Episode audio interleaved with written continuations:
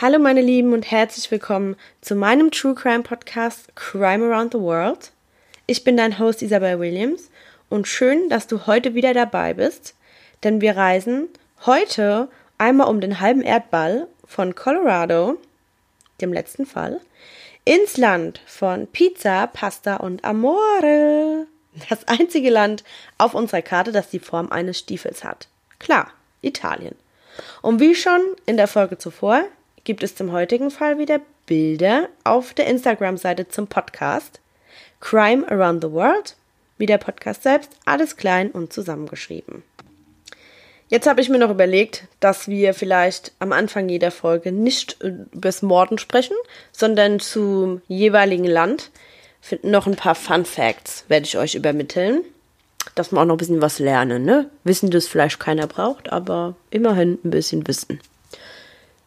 Also der Trevi-Brunnen in Rom. Der ist den meisten Menschen ist der bekannt. Wunderschöne Architektur. Aber auch bekannt, weil man munkelt, dass wenn man Münzen über seinen Rücken in den Brunnen wirft, also man stellt sich mit dem Rücken zum Brunnen und wirft die Münze dann über die Schulter, dass Wünsche wahr werden. Und da Rom ja ein sehr beliebtes Reiseziel ist, kommen da sage und schreibe, ihr werdet es nicht glauben, 3500 Euro täglich zusammen täglich in kleinen Münzen.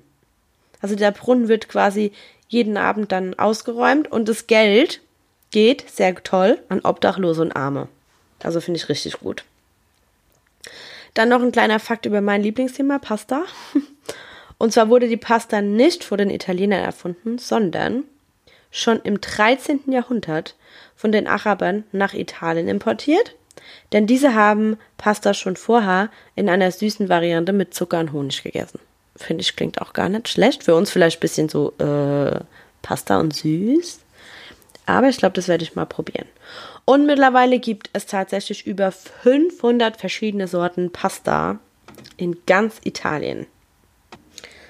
Dann springen wir doch jetzt direkt zum heutigen Fall. Dieser ereignete sich also, wie gesagt, in Italien, um genau zu sein, in der Nähe von Bergamo, in Brembate di Sobra. Falls ich was aussprechen soll, ich gebe mir wirklich Mühe, das Italienisch klingen zu lassen. Sorry, gell, falls es nicht so rüberkommt. Yara Gambirasio war ein 13-jähriges Mädchen, das rhythmische Sportgymnastik liebte und laut ihrer Familie immer lachte und sehr, sehr quirlig war. Auch am Abend des 26.11.2010 ging sie wieder ins Training in einer Sporthalle, die nur 700 Meter von ihrem Elternhaus entfernt war. Sie kam nie später als 20 Uhr nach Hause von diesem Training, aber an diesem Abend war das anders. Um 19 Uhr rief ihre Mutter schon mal bei ihr an und da war Jaras Handy aus. Sie rief dann also nach 20 Uhr die Polizei und diese begann die Suche nach Yara. Denn auch am Samstagmorgen danach war sie nicht zurück. Zu diesem Zeitpunkt hatte die Polizei absolut gar keine Hinweise, denn die einzigen Menschen, die Yara gesehen hatten oder als letztes gesehen hatten, waren eben ihre Turnkameraden und der Turnlehrer. Aber auch denen sei jetzt nichts Ungewöhnliches aufgefallen. Man ortete dann Yaras Telefon und dieses sendete das letzte Signal um 18.55 Uhr an den Sendemast direkt an der Sporthalle. Und wir erinnern uns, danach hat Yaras äh, Mutter Yara ja um 19 Uhr angerufen und war, war das Handy schon aus. Die Polizei wusste dann zu dem Zeitpunkt nicht so recht weiter. Und man hörte dann sogar die Telefone der eigenen Familie von Yara ab, also Mutter, Vater und die hatte auch noch Geschwister und benutzte auch Abhörtechnik an deren Autos. Aber das brachte absolut kein Ergebnis. Brembate war ein sehr kleiner Ort und wie das dann so üblich ist, kannte man sich und als dann die Presse das erste Mal denn so am Sonntag davon erfuhr, also Freitag verschwand Yara und Sonntag erfuhr die Presse davon, ähm, also den 28. und darüber berichtete, war das ganze Dorf geschockt und in heller Aufruhr. Aber die Menschen waren sehr, sehr hilfsbereit. Man kommt dann auf die Idee, Spürhunde einzusetzen. Diese Spürhunde werden extra mit ihrer, ähm, mit ihren Trainern aus einer Rettungsstaffel aus der Schweiz herbestellt. Diese Hunde waren Bloodhounds und diese werden meistens eben eingesetzt, weil keine andere Rasse an die Leistungsfähigkeit deren Nasen rankommen. Man nimmt also ein Handtuch aus Jaras Rucksack und anfangs ist es sehr, sehr schwierig für die Hunde, die Spur aufzunehmen, da doch sehr viele Schaulustige vor Ort sind und jeder eben wissen wollte, was los ist. Aber Joker, das ist einer der Hunde, lief auf einen Weg, der in eine offene Landschaft führte, von dort aus zu einem Waldweg, den entlang und dann zu einem kleinen Fluss und von dort wieder zurück zu einer Straße auf eine Baustelle. Und auf dieser Baustelle fängt Joker an, sich auffällig zu verhalten. Also zu bellen, durch die Gegend zu rennen, ganz unruhig zu werden. Dieser Hundetrainer hätte, äh, hat dann gesagt, er könnte schwören, ja, ist hier oder sei auf jeden Fall hier gewesen. Man wiederholte den Hundeversuch noch ganze dreimal mit auch verschiedenen Hunden und alle rannten zu dieser besagten Baustelle.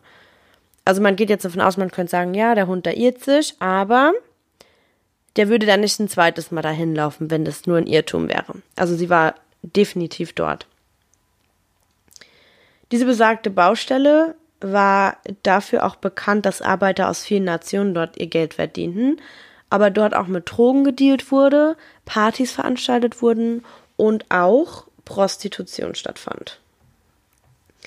Die Polizei hört dann die Telefongespräche der Bauarbeiter ab und man stößt hierbei auf ein Telefonat, in dem ein gewisser Mohammed Fikri etwas sagt, das der Übersetzer folgendermaßen übersetzt.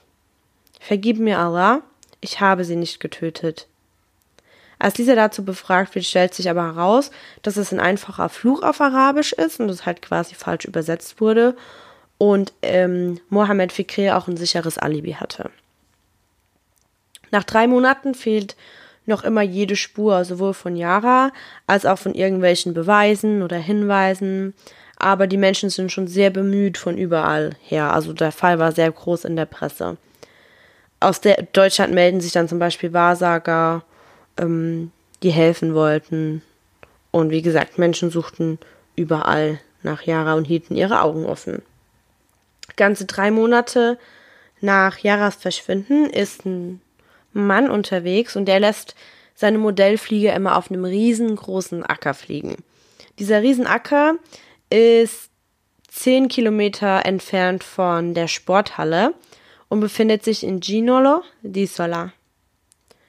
Dort macht dieser Mann einen grausamen Fund. Er entdeckt eine Mädchenleiche. Sie trägt Turnschuhe, schwarze Leggings und ein blaues T-Shirt mit dem Emblem der italienischen Nationalmannschaft bedruckt und eine dunkle Jacke. Diese Kleidung entspricht genau dem, was Jara am Abend ihres Verschwindens getragen hatte. Durch die wechselhaften Witterungs- und Wetterumstände von Regen und Eis und Schnee und Wind waren die sterblichen Überreste schon stark verwest und schon im Übergang zum Skelett. Auf den ersten Blick erkennen die Ermittler kleine Schnitte am ganzen Körper. Außerdem sieht man sofort, dass die Leiche von beiden Seiten bedeckt war mit Sand, Schutt, Humus und Erde, was bedeutet, man hat sie nochmal gedreht. Jetzt wird natürlich erstmal ein Labor beauftragt, um mit hundertprozentiger Sicherheit festzustellen, ob es wirklich um, sich wirklich um Jahre handelte.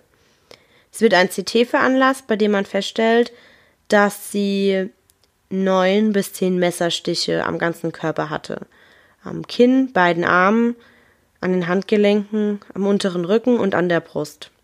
Außerdem lagen drei Kopfverletzungen vor, die durch Schläge verursacht wurden und zur Bewusstlosigkeit führten. Aber man sagt auch, dass keine der sichtbaren Wunden für Yaras Tod verantwortlich äh, gewesen sei, sondern nur zur Folter. Also zum Beispiel kann man davon ausgehen, dass die Messerstiche an Arm, Handgelenken eher so ähm, Abwehr Verletzungen waren, dass sie sich gewehrt hatte und dass die eventuelle Todessach äh, Todesursache, man kann es nicht zu 100% nachweisen, aber dann Erfrieren gewesen sei. Dass man sie dann quasi sterbend dort hat liegen lassen.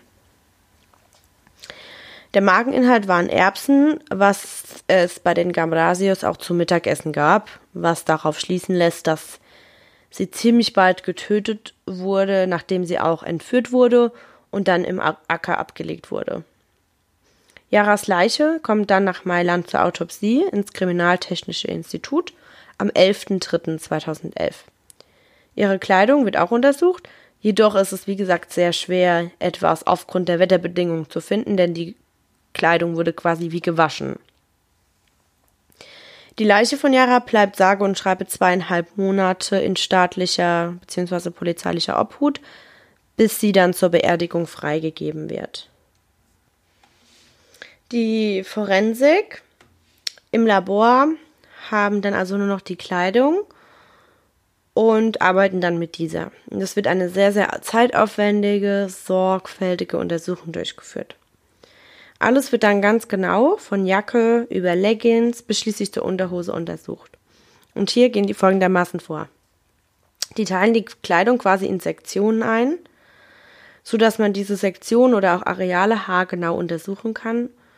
Und diese werden dann mit G gekennzeichnet und Zahlen. Also zum Beispiel eine Sektion heißt 31G1 oder 31G2. Also ich gehe da jetzt nicht tiefer drauf ein, aber jetzt nur als Beispiel. Auf Sektion 31G20 werden dann mehrere Hinweise auf männliche DNA gefunden. Die DNA ist in der Unterhose und tritt dort so stark auf, ähm, dass man sofort davon ausgeht, dass es die Täter-DNA ist. Man gleicht diese DNA dann mit Fingerabdrücken in der Datenbank ab und findet leider nichts da die DNA unbekannt ist und man gibt in Italien, also ich kenne mich da jetzt nicht aus, aber ich habe da jetzt ein bisschen nur auf italienischer Seite recherchiert, gibt man der DNA einen Namen und da diese halt unbekannt ist, bekommt sie den Namen Unbekannter Mann 1. Man arbeitet sogar von der USA aus mit an diesem Fall, denn an einer Uni, ich konnte jetzt nicht rausfinden welche, gab es ein Labor, das die DNA so bearbeiten konnte, dass man herausfinden konnte, dass der Täter zu 94 Prozent eine helle Augenfarbe trägt, also etwa blau oder grün. Das Gute ist, dass in den italienischen Führerscheinen sowie auch bei uns in Deutschland die Augenfarbe vermerkt ist, wovon man dann äh, denkt, dass man später profitieren kann. Dadurch, dass Yaras letzter Ort, an dem sie lebend gesehen wurde, also die Sporthalle, und der Fundort ihrer sterblichen Überreste, also der Acker, zehn Kilometer voneinander entfernt waren, ging man davon aus, dass der Täter entweder aus der Gegend war, also dort lebte, oder eben dort arbeitete. Denn der Fundort sei sehr kompliziert zu finden gewesen. Also man geht jetzt davon aus, dass ein Fremder jetzt diesen Acker, weil er eben so weg vom Schlag ist und hinter einem Industriegebiet liegt, sehr schwer zu finden gewesen sei. Es werden also alle Arbeiter und Ortsansässigen aus der Nähe überprüft. Auch ist direkt neben dem Feld eine Diskothek, bei der allerdings alle Gäste eine Mitgliedschaft haben mussten, um dort ein- und auszugehen. Und somit hatte man auch schon recht schnell deren persönliche Daten. Es waren dann 476 Menschen, die in der Nähe lebten oder arbeiteten. Und jetzt wird es kurz ein bisschen kompliziert, Leute, denn ich erkläre jetzt mal ganz kurz die DNA-Problematik hier, oder in dem Fall keine Problematik, sondern äh, die DNA-Hilfe.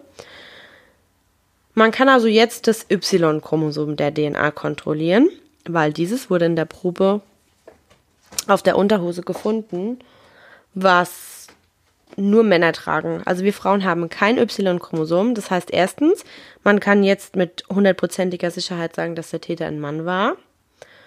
Und dass es nur an einen männlichen Nachkommen weitergegeben wurde. Somit war das schon abgedeckt. Also wurden bei diesen 476 Personen Proben genommen und das Ziel hierbei war es, eine direkte Verwandtschaft väterlicher Seite zu unbekannter Mann 1 zu finden. Damit wurde im Mai 2011 begonnen. Und im Oktober 2011 wurde dann auch tatsächlich eine Person mit demselben Y-Chromosom wie unbekannter Mann 1 entdeckt. Das bedeutet, diese Person ist entweder der Täter oder ein Verwandter väterlicher Seite. Sein Name war Damiano Guerinoni. Es wird dann die Kern-DNA, die Kern-DNA untersucht, also die DNA, die direkt im Zellkern ist. Und man findet raus, dass es nicht er selbst war. Denn er war auch zu diesem Zeitpunkt in Peru Und jetzt wird es ein bisschen creepy, weil seine Mutter, Zanni Aurora, war jahrelang die Putzfrau der Familie Gambrasio, also Yaras Familie.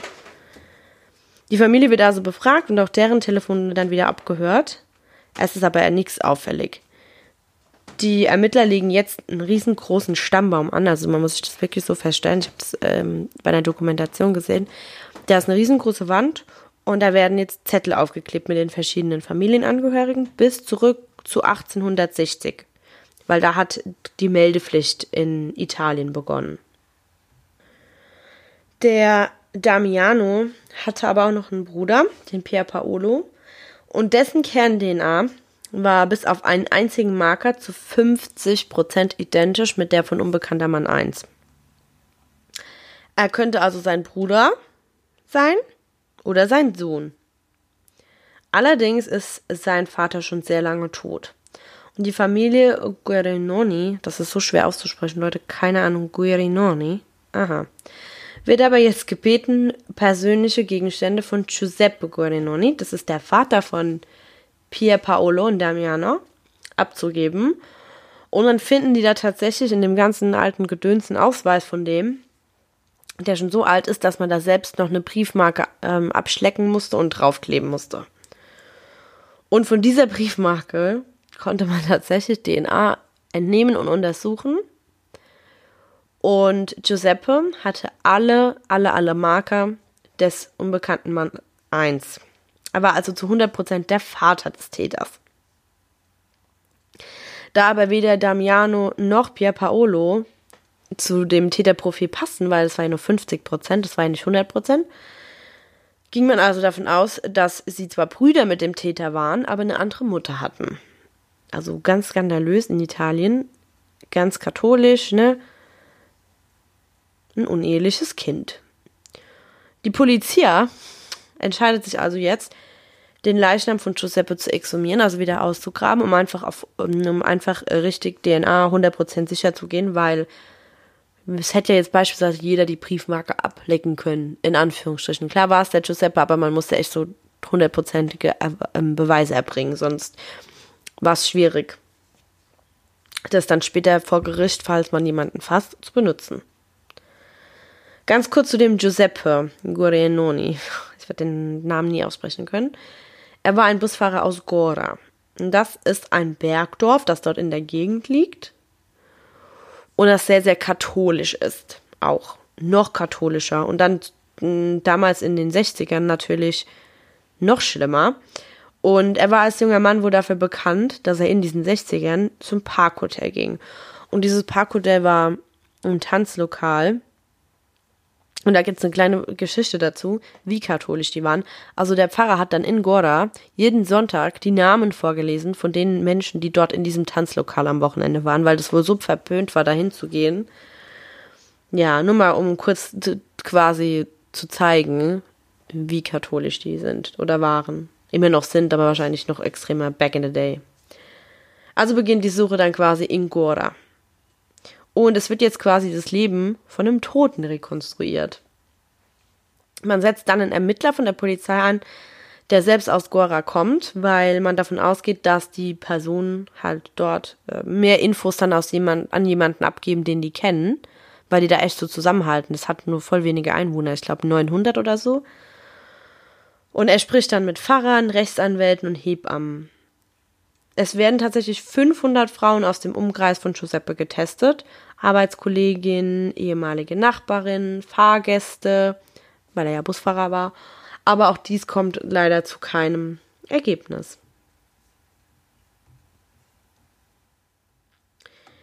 Es ist dann mittlerweile der äh, ist dann mittlerweile Februar 2014. Also man dachte jetzt nicht, dass es so lange dauern würde, alle Personen zu testen. Aber man dachte auch vor allem nicht, dass es überhaupt so viele Personen zum Testen dann zusammenkommen. Ja, so langsam wollten die Behörden dann auch die Ermittlungen einstellen, denn nichts hat bis jetzt irgendwas äh, ergeben, was man benötigen könnte. Also werden ein letztes Mal neue Experten hinzugezogen und die finden tatsächlich eine Genmutation in der DNA, die sich Allee 26 nennt. Das ist sehr selten und diese, diese Mutation fand man allerdings nicht bei dem Giuseppe. Also konnte man dann schon einmal davon ausgehen, dass es sich um die Genmutation der Mutter handelte und von ihr stammte. Am 13.04.14 findet man dann die Person mit genau dieser Genmutation. Hierbei handelte es sich um Esther Azufi.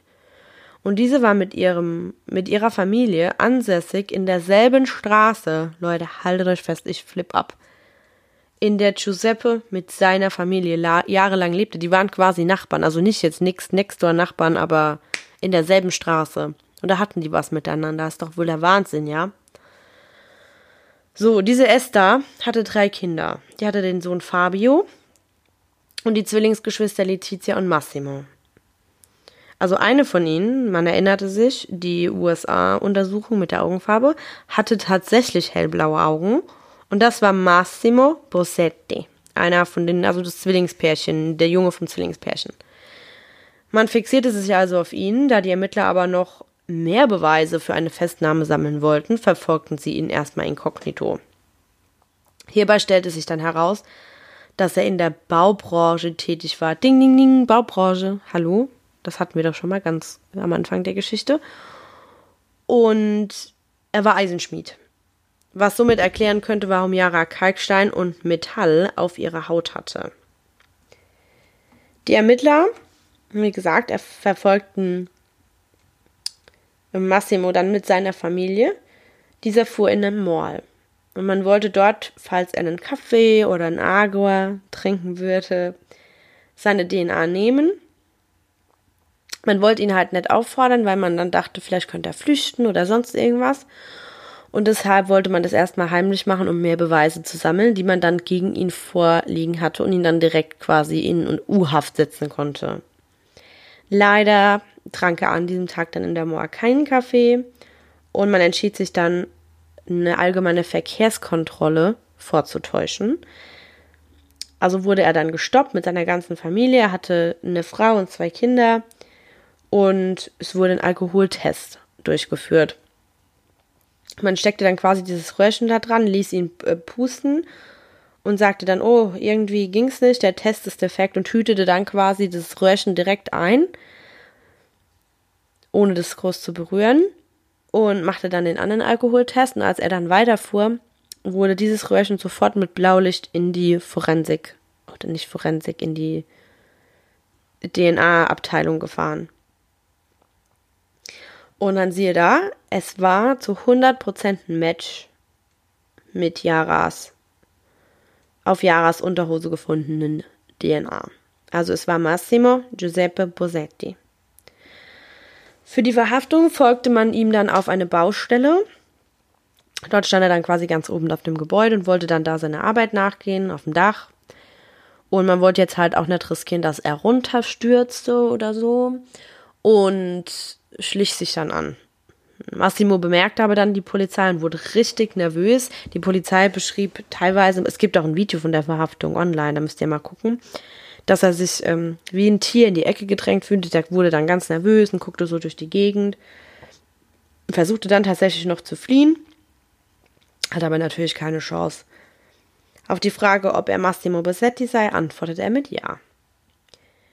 Dieser verweigerte dann natürlich die Aussage, wie es halt die meisten so machen, und kommt direkt in Untersuchungshaft aufgrund der Schwere der Beweislage.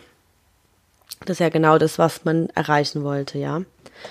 Dort wird er erstmal noch aufgeklärt, dass sein Vater nicht sein leiblicher Vater sei. Ach ja.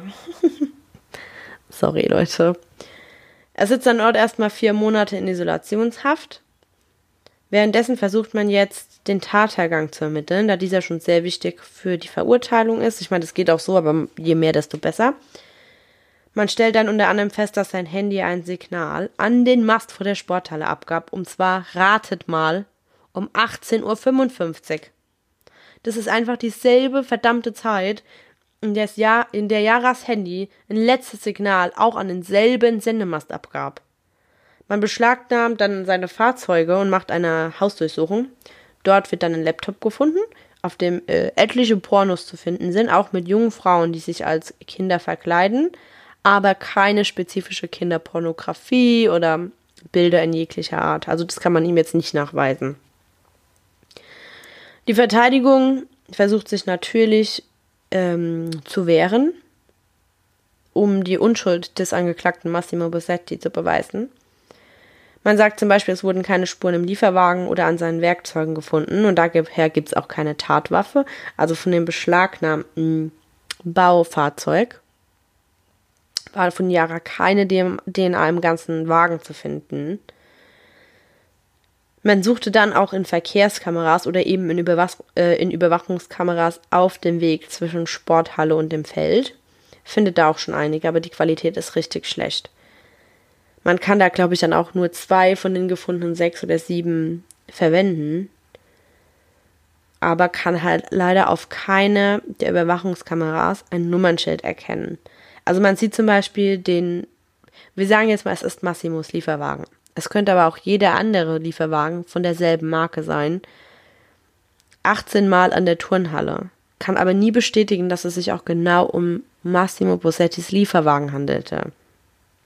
Also man kann natürlich, wir ja, können jetzt davon ausgehen, das ist so. Oder wir machen uns ein Bild und denken, ja klar. Aber die Verteidigung sagt halt, wo sind die Beweise? Man erkennt weder ihn im Auto, noch sieht man ein Nummernschild. Entschuldigung. Außerdem fehlt auf irgendeine Weise die mitochondriale DNA, welche eigentlich da sein müsste. Man sagt nämlich, das ist von der Natur überhaupt nicht möglich, die Kern-DNA von der mitochondrialen DNA, die beide im die beide in der Zelle sind, zu trennen. Also deswegen versucht die, die Verteidigung dann auch darauf zu plädieren, dass das alles überhaupt nicht zulässig ist mit der DNA und so weiter und so fort. Die Verhandlung selbst geht dann über 45 Tage. Massimos Familie glaubt ganz, ganz fest an seine Unschuld. Er selbst streitet auch alles ab. Sage, er habe keine Ahnung, wie seine DNA denn an den Tatort oder beziehungsweise die Unterhose von Yara gekommen sei. Sogar sein Vater fragte ihn am Sterbebett, ob er die Tat begangen hätte. Und seine Antwort war, wenn ich es getan hätte, dann hätte ich mich selbst direkt auf diesem Acker erschossen. Jetzt tagt die Jury sehr, sehr lange darüber und kommt zu dem Urteil lebenslängliche Gefängnisstrafe. Massimo sitzt bis heute in Haft, das ist ja auch noch nicht so lange her. Das ist jetzt der, der Stand der Dinge. Jetzt könnt ihr mir ja mal zukommen lassen, ob ihr denkt, dass er schuldig oder unschuldig ist. Mehr konnte ich jetzt zu dem Fall nicht finden. Die Folge ist jetzt dieses Mal nicht so lang wie die letzte, zehn Minuten kürzer. Ist aber ja auch nicht so schlimm. Ähm, ja, ich sag mal danke fürs Zuhören, ihr Lieben. Also ich freue mich auch tatsächlich immer über ein Feedback. Also man kann mir bei Instagram eine Direct, Direct Message zukommen lassen was könnte ich verbessern. Ich bin wirklich sehr, sehr offen für Kritik, weil, wie gesagt, das ist meine zweite Folge und dass das nicht alles perfekt ist, ist klar. Ähm, ja, ich sage ziemlich viel MM gerade. Das ist Kritik Nummer eins von mir an mich. Ansonsten, nächste Woche kommt die neue Folge. Mal schauen, wo sie uns hinführt. Ich hoffe, es hat euch gefallen. Ich hoffe, es war interessant. Und folgt auf Instagram. Dort findet ihr auch wieder Bilder zur heutigen Episode. Habe ich, glaube ich, schon gesagt am Anfang. Crime Around the World. Alles zusammen, alles klein geschrieben. Und bis bald.